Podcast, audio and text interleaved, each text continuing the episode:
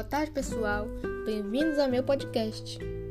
Meu nome é Matheus Santos Matos e estudo no sexto ano vespertino. Hoje eu vou falar sobre a esquizofrenia. A esquizofrenia é um distúrbio que afeta a capacidade da pessoa de pensar, sentir e se comportar com clareza. A causa exata da esquizofrenia ninguém sabe ao certo ainda, mas é uma combinação de vários fatores Dizem que alguns desses fatores são a genética, o ambiente onde a pessoa vive e estruturas cerebrais alteradas.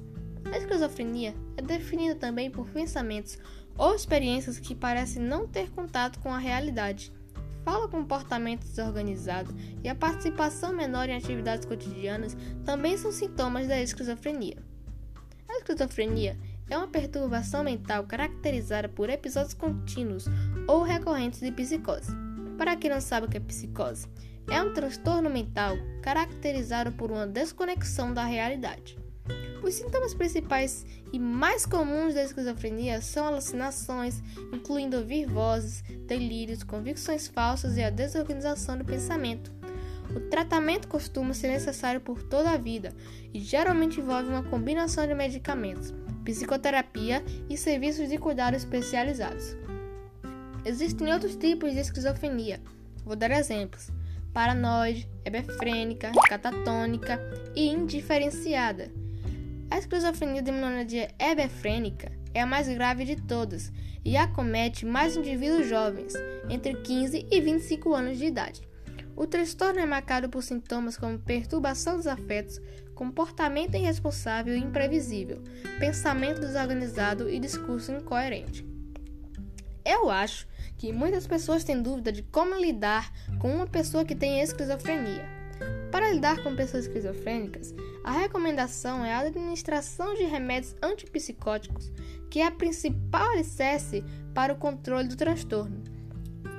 O uso deve ser somente com prescrição médica psiquiátrica.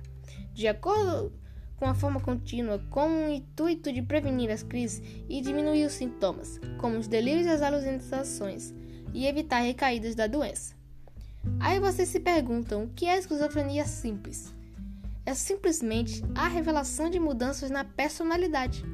O paciente prefere ficar isolado, o que inibe seu convívio social, é disperso dos acontecimentos do dia a dia e insensível no que diz respeito a afetos. Eu já falei sobre o que são os tipos de esquizofrenia. Agora eu vou falar sobre os sintomas de cada um. Primeiro, a esquizofrenia paranoide seus sintomas são alucinações, delírios, sensação de perseguição e pensamentos sobre conspirações. Segundo, distúrbios dos movimentos.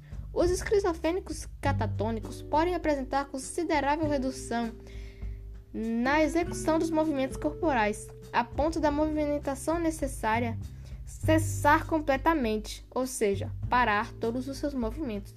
Terceiro, a esquizofrenia indiferenciada apresentam sintomas que variam desde alucinações, ilusões, comportamento antissocial, perda da motivação ou ainda da memória. Boa tarde, por hoje é só e obrigado pela atenção. Ah, esqueci de falar sobre uma coisinha.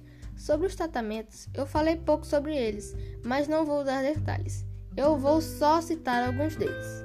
Entre eles são grupo de apoio, reabilitação neuropsicológica, terapia cognitiva, psicoeducação, terapia comportamental e terapia de grupo. Na verdade, eu falei todos. Boa tarde e obrigado pela atenção. Tchau!